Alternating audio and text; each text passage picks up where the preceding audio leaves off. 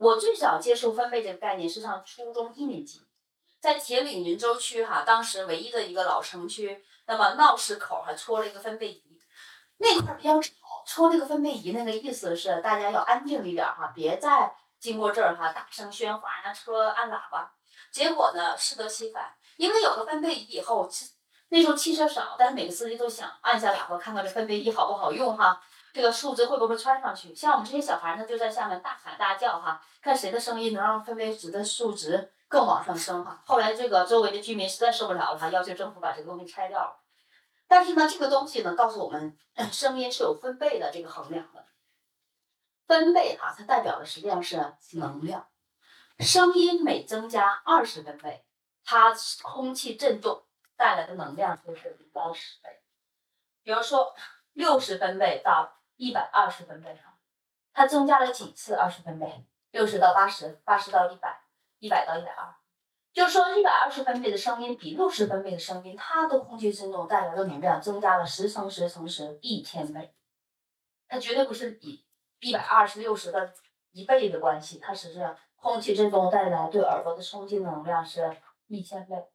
如果一个人每天都处于八十多分贝的噪音中，这个人的听力就会迅速的下降。如果他有机会在一百五十分贝的这声音中待几秒钟，他可能永远就丧失所有的听力。但咱们可能没有什么机会跑到一百五十分贝的环境下。那么一百五十分贝什么环境？比如说喷气式飞机发动机起飞，那你不可能傻傻的站在那儿看它起飞，你不带任何防护措施。但是我们有个经常见的一个高分贝的，随身听的最高音量是一百二十分贝。安静的条件下，你旁边有个人在用入耳式耳机听音乐，你坐紧挨着他，然后你能听到他耳机里传出的声音，你不需要听到是什么，就能听到声音。这个时候，他耳机里的分贝对他来说已经达到了一百一十五分贝。所以很多经常就是听音乐哈，尤其用入耳式耳机听音乐的年轻人，他们的听力的已经下降，他们听力的是自己要比一般的人要。窄得多，只是还没有影响到对语言的听力哈，他不知道。尤其大家不能在公交车和地铁里听，因为这种地方很嘈杂。你想听到里面声音，你就不自觉的会放大音量，甚至放到了什么最高音量哈，导致你的听力实际上已经下降了。只是你现在没有影响到你对语言的这个听力哈，你还不知道。所以我们记住，咱们不仅要保护好视力，还得保护好什么听力哈。当声音特别大的时候，比如说我们有次做讲座，不知道当时宣传部怎么投的，就老师在那讲，我们就觉得耳朵疼，就是他那个麦调的声太大了。后来我们没办法，就摁着耳朵哈，都能听得非常清楚。那个时候你别管礼不礼貌，反正耳朵很重要，听力怎么样很重要哈，先堵上一点哈，先保护好自己的听力。听觉的器官是什么？耳朵，耳朵哈，咱们看一下，咱们每个耳朵都是三部分哈，外耳、中耳和内耳。那么关于听觉器官这块哈，倒没有什么考点，但它有个重要的考点哈，叫做听觉的特性。实际上哈，在旁边画一下，加个括号，它讲的并不是真正的听觉的特性哈，它讲的应该叫做什么？声音的特性。声音的特性，严格来讲，它是一个物理学的知识哈，它不能算作是一个心理学的知识。但是呢，考试出这部分题的老师，很青睐这个考点，所以我们要作为重点中的重点掌握。声音的特性，记住分成音调、响度和音色。音调由声波的频率决定，频率高，音调越高。咱们为什么女生说话比男生一般音调要高？就是因为咱们声波哈，咱们声带振动的频率怎么样？要更高。响度由声波的振幅决定，振幅越大，声音越响。音色由声波的波形决定。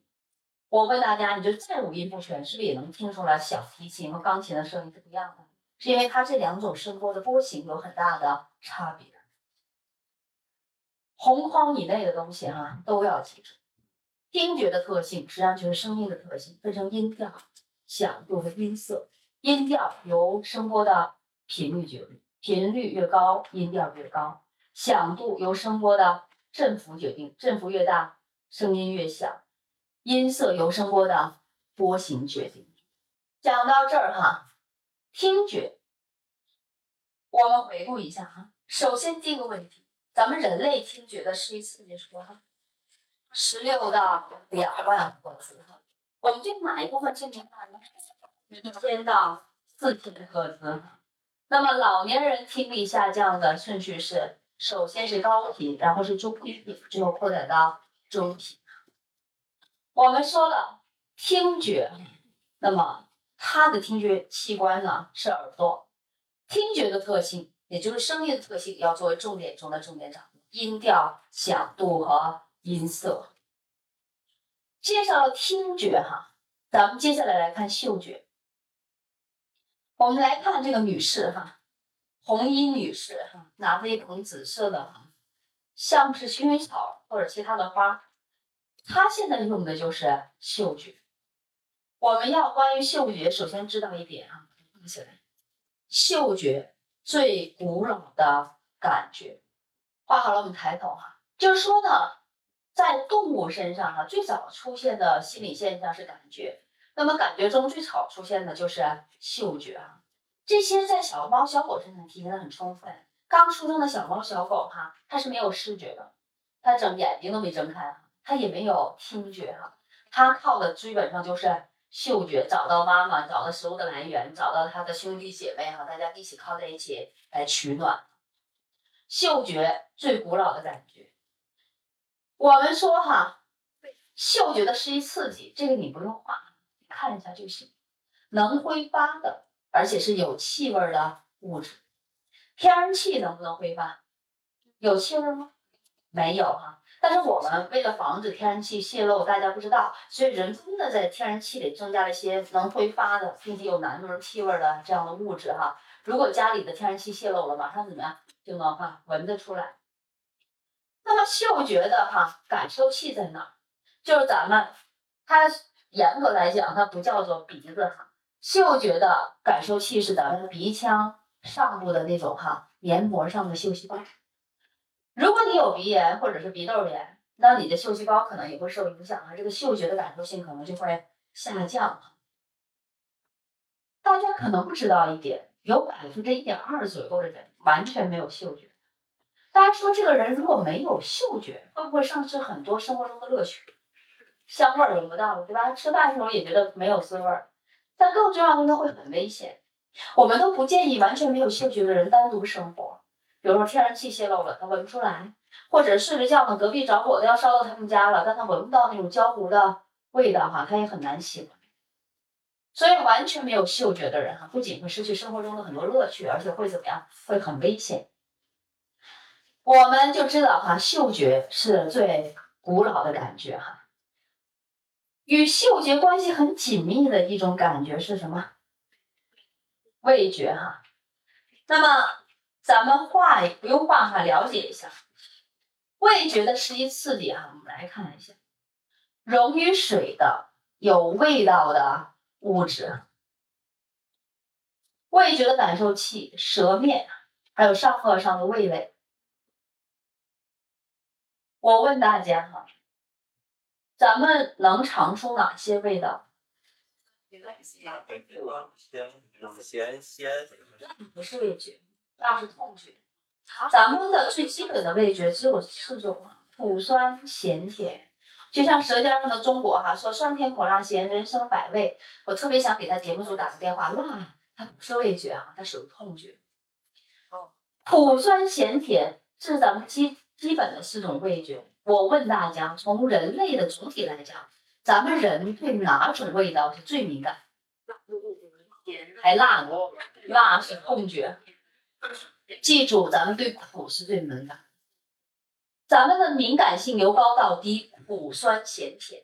你想想，原始社会人的知识经验特别有限，很多 自然界有毒的东西都是苦，所以人为了避免中毒，对苦最敏感。而很多酸的东西可能是变质了，所以人对酸的东西比较敏感。咸和甜就再往后推，很多自然界甜的东西基本都是没有毒的哈，也没变质的，所以你对甜的敏感性是最低。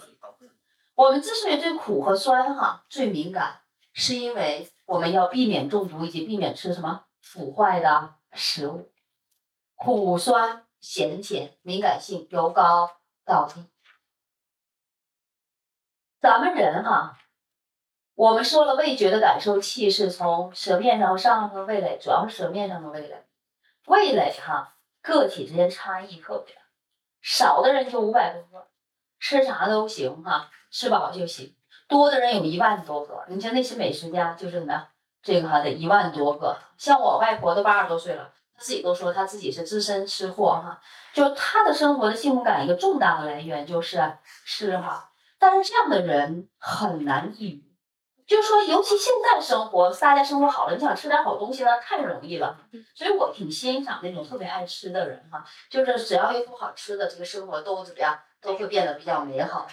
你就好吃的人很少有抑郁的哈，更不可能有自杀的，因为尤其现在这种生活条件，想吃什么都比较容易。但是呢，不管是五百个还是一万个，咱们随着年龄的增长，味蕾都是不断减少，不可再生。所以你会发现，你小时候特别挑食，随着年龄增长，你觉得大多数东西的味道都可以接受了，不挑食了，不是因为你懂事儿了，是因为你味蕾少了，就味道没有那么敏感了。所以你要理解小孩挑食，因为他味蕾比较多哈，他很多东西他觉得不太好吃。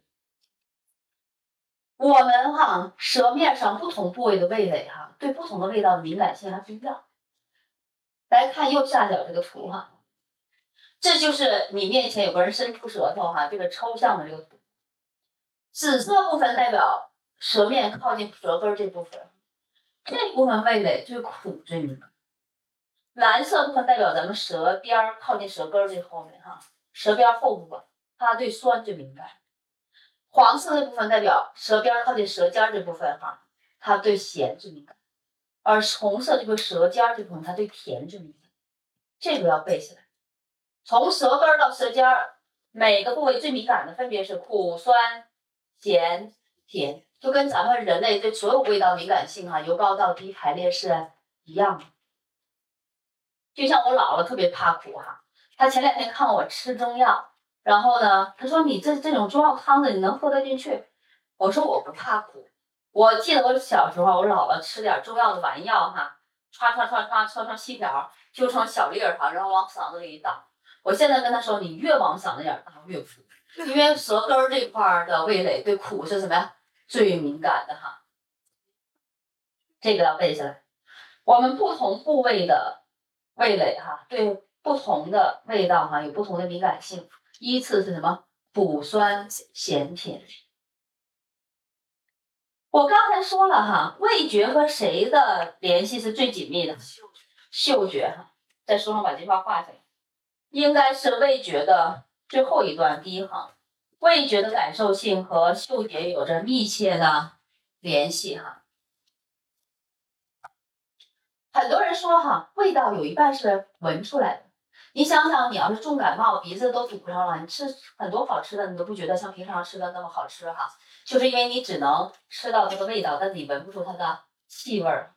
所以中国吃饭讲究色香味儿俱全哈，这也是个非常重要的。好，咱们讲到了味觉，讲到这儿哈，我们抬头，咱们把嗅觉和味觉哈一起回顾一下。嗅觉，记住它是最古老的感觉。嗅觉的是一刺激，你不用背，但你应该了解，能挥发的有气味的物质。它的感受器是什么？鼻腔上部黏膜的嗅细胞。味觉，它的是一刺激是能溶于水的有味道的物质哈。它的感受器是舌面上和上颚上的味蕾。人能尝到的基本味道就四种，我们整个人类感受性由高到低分别是苦、酸、咸、甜。我们舌面上不同部位的味蕾对不同味道感受性也不一样。那么每个部位最高的哈感受性最敏感的味道，分别从舌根数到舌尖，也是苦、酸、咸、甜。还得记住，嗅觉和味觉有着密切的关系哈。讲完了嗅觉和味觉哈，我们再来看皮肤感觉。咱们看 PPT 就行。第一种皮肤感觉是触觉与压觉。刺激作用于皮肤，未引起皮肤变形时产生触觉，引起皮肤变形时产生压觉。现在我拿着一块哈，这个麦克的电池，你说我现在拿着它不让它掉下来，我用的是触觉还是压觉？压觉。那肯定是压觉。我如果没有皮肤变形，不会有摩擦力，没有摩擦力，它肯定就怎么样掉下来。那也就是说，咱们生活中真正的触觉并不常见。我们经常跟人握个手会有皮肤变形，对吧？我们拿起个东西会有皮肤变形。什么情况下触觉呢？头发掉到脖子这儿哈，它可能没有日重量太轻了，所以它就没有人体皮肤变形。这个时候是纯的触觉哈。我们一般就不分触觉和压觉了，我们就把它叫做触压觉。那么。除了触觉与压觉，还有温觉与冷觉。高于生理零度的温度刺激会引起我们的温觉，低于生理零度的温度刺激会引起什么冷觉？比如说咱们开个洗澡水，咱们会伸手试一下，这就用的温度觉。生理零度是多少？每个人那每个人不一样，你的基础体温嘛，有的人三十六度一二。有的人像我有个师姐，她基本上就是三十六度九、三十七，她的基础体温比一般人怎么样要高哈？你要像我三十七度，我可能已经怎么样在发烧了这种情况。高于我们基础体温就生理零度的温度刺激引起温觉，低于生理零度的温度刺激引起冷觉啊，这个都好理解。温度、温觉与冷觉。皮肤感觉中除了触觉与压觉、温觉与冷觉，还有一种感觉。看看这个小雪豹打针为什么这么老实？因为它先接受了麻醉哈。如果它没接受麻醉，你给它打针，它肯定咬你哈，因为它会疼。这叫什么痛觉哈？把书往后翻，三十六页哈，痛觉。我们在三十六页第一段第二行后面。痛觉首先没有适宜刺激，任何刺激只要造成了对机体的伤害，都会引起痛的感觉。找到了？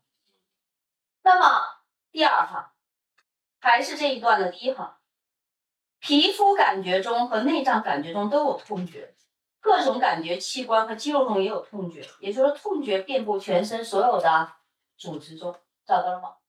你加一句话，痛觉的感受器分布的最为广，痛觉的感受器分布的最为广泛。写好了吗？我们说，首先，痛觉没有适宜刺激哈，凡是对有机体造成伤害的刺激都能引起痛觉，而且痛觉呢，它感受器分布的最为广泛哈，所有的基本上所有组织、肌肉啊哈，皮肤感觉、内脏感觉中，它都会有什么痛觉的感受器。大家都不喜欢哈，身体上有疼痛的感觉。但你有没有想过，如果一个人没有痛觉，还是一件很可怕的事情。首先，痛觉哈，它能够提醒你可能会疾病的存在。就像我们有一个哈同事，五十岁男性哈，就是每天都穿着白衣白裤哈，特别干净利索一个男性。有一天放完暑假回来，觉得他蔫了很多，还知道那个暑假有一天在家里待着，晚上他觉得他左侧后背特别的疼。他媳妇让他去医院，他不去。后来他媳妇坚持让他去医院，十分钟他打车就到医院了。到医院一看，心梗。但是他之前有个前兆，他会特别的疼痛哈，提醒他及时就医。再晚点没有时间，如果做支架的话，那后果就很严重了，他班儿都上不了。那么这是哈提醒疾病的存在。另外，痛觉啊可能会提醒我们身体受到伤害，及时避免伤害。比如你拿一个东西一下特别烫，很疼。马上缩回来。你要没有痛觉，就继续烫，烫起泡来不知道，还有烫熟了都。那么这就是痛觉，画下来。痛觉对有机体具有保护作用啊，因此痛觉具有声学意义。难痛觉呢也是难以适应的。美国哈有个孩子的母亲，她从孩子出生她就没上过班。这个小姑娘从出生就被发现她没有痛觉。她妈妈每天只要孩子醒着，就每半个小时检查他一次，因为她没有痛觉哈。比如说她妈不注意，她弄个力气把静脉血管划破了，哗血流出来，但她不疼，她觉得很好玩哈。她就自己像水龙头一样，它能流出红色的液体，说不定从哪蹦下来，这个胳膊就骨折了哈，就晃荡着哈，她也觉得挺好玩的。你想，如果没有痛觉的孩子，长大成人都是个问题哈，因为他不疼，他就很难学会哈怎么样去保护自己。所以说，痛觉对我们身体有保护作用，具有生物学也因此特别难以适应。痛觉，你有没有听谁说疼习惯了就不疼了？如果疼习惯了就可以不疼了，那些晚期癌症的患者也不需要注射杜冷丁等镇痛药物，就是因为痛觉它有保护作用、有生学意义，很难适应。所以它再疼的时间长，它也不可能怎么样，觉得它疼痛度下降或者是不疼。那么这是痛觉哈。讲到这儿，咱们抬头，皮肤感觉咱们介绍了触觉与压觉，刺激作用皮肤未引起皮肤变形叫做什么？触觉引起皮肤变形叫做压觉。然后咱们又介绍了温觉和冷觉哈。当这个哈温度刺激高于生理零度，引起温觉；低于生理零度，引起冷觉。然后咱们又介绍了痛觉，所有能伤害机体刺激都能引起痛觉。痛觉的感受器分布的最广，痛觉对有机体有保护作用哈，具有生学意义，因此也最难适应。讲到这儿，我们来看感觉，其中外部感觉。咱们介绍了视觉、听觉、嗅觉、味觉和皮肤感觉。皮肤感觉中，咱们介绍了触觉与压觉、温觉与冷觉以及痛觉。接下来我们来看看内部感觉：平衡觉、运动觉和内脏感觉。首先，我们来看平衡觉。定义你不用画，但你要知道，平衡觉又叫做什么？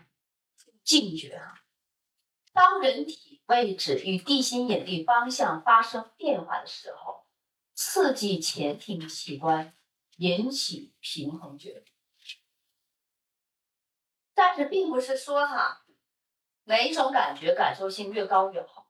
如果一个人平衡觉感受性太高，特别容易晕车和晕船。我记得哈，我当年九六年第一次来北京来报道的时候，爸妈陪我来。我对面坐的是赵本山的铁杆老乡，他是铁岭市下面的开原市，啊，好像什么什么莲花乡哈，一个考生，他考到的是北航，他爸妈哈，那么农民也坐火车送孩子上学，送孩子上大学应该挺高兴的事儿，但是孩子妈妈从上车开始一直面部表情极其严肃，我是觉得他有点不舒服哈，就问他阿姨你怎么了？他没说话，他儿子跟我说我妈晕车，然后我就说火车还晕呢。然后他儿子说火车，我妈连自行车后座都晕。这个就是他那个平衡觉就得降低一下感受性嘛。你看做这种图片这种训练啊，可以有所缓解。但我估计这个母亲哈，也就送孩子上大学能坐上车哈，以后怎么样，再也不想坐任何车。这种人旅行对他来说就是一种折磨。平衡觉又叫静觉，运动觉又叫做动觉哈。身体运动时，动觉感受器受到刺激，产生运动觉。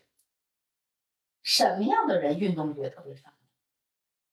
运动员，你看那些体操运动员哈，比如说在这个平衡木上哈，上下翻飞哈，还掉下来，他这个运动觉就相当，他在空中就知道自己哈身体处于一个什么位置，而且自己的哈四肢都处于一个什么样的相对位置。让你在平衡木上上下翻飞，你飞上去下来就不知道在哪儿了。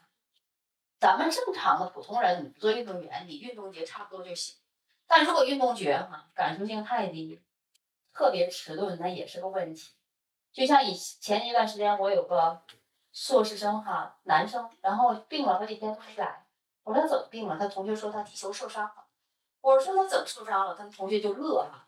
后来我细问才知道，这个孩子哈男生踢球，球被踢到这个界外，他就把球抱回来再。放到边界上助跑两下，开球嘛，把球踢到界内。结果他助跑两下，右脚底踢，没踢到球，踢到自己的左脚后跟，把自己传了。我当时就觉得很不可思议哈，但是平衡觉得这运动觉得什么样？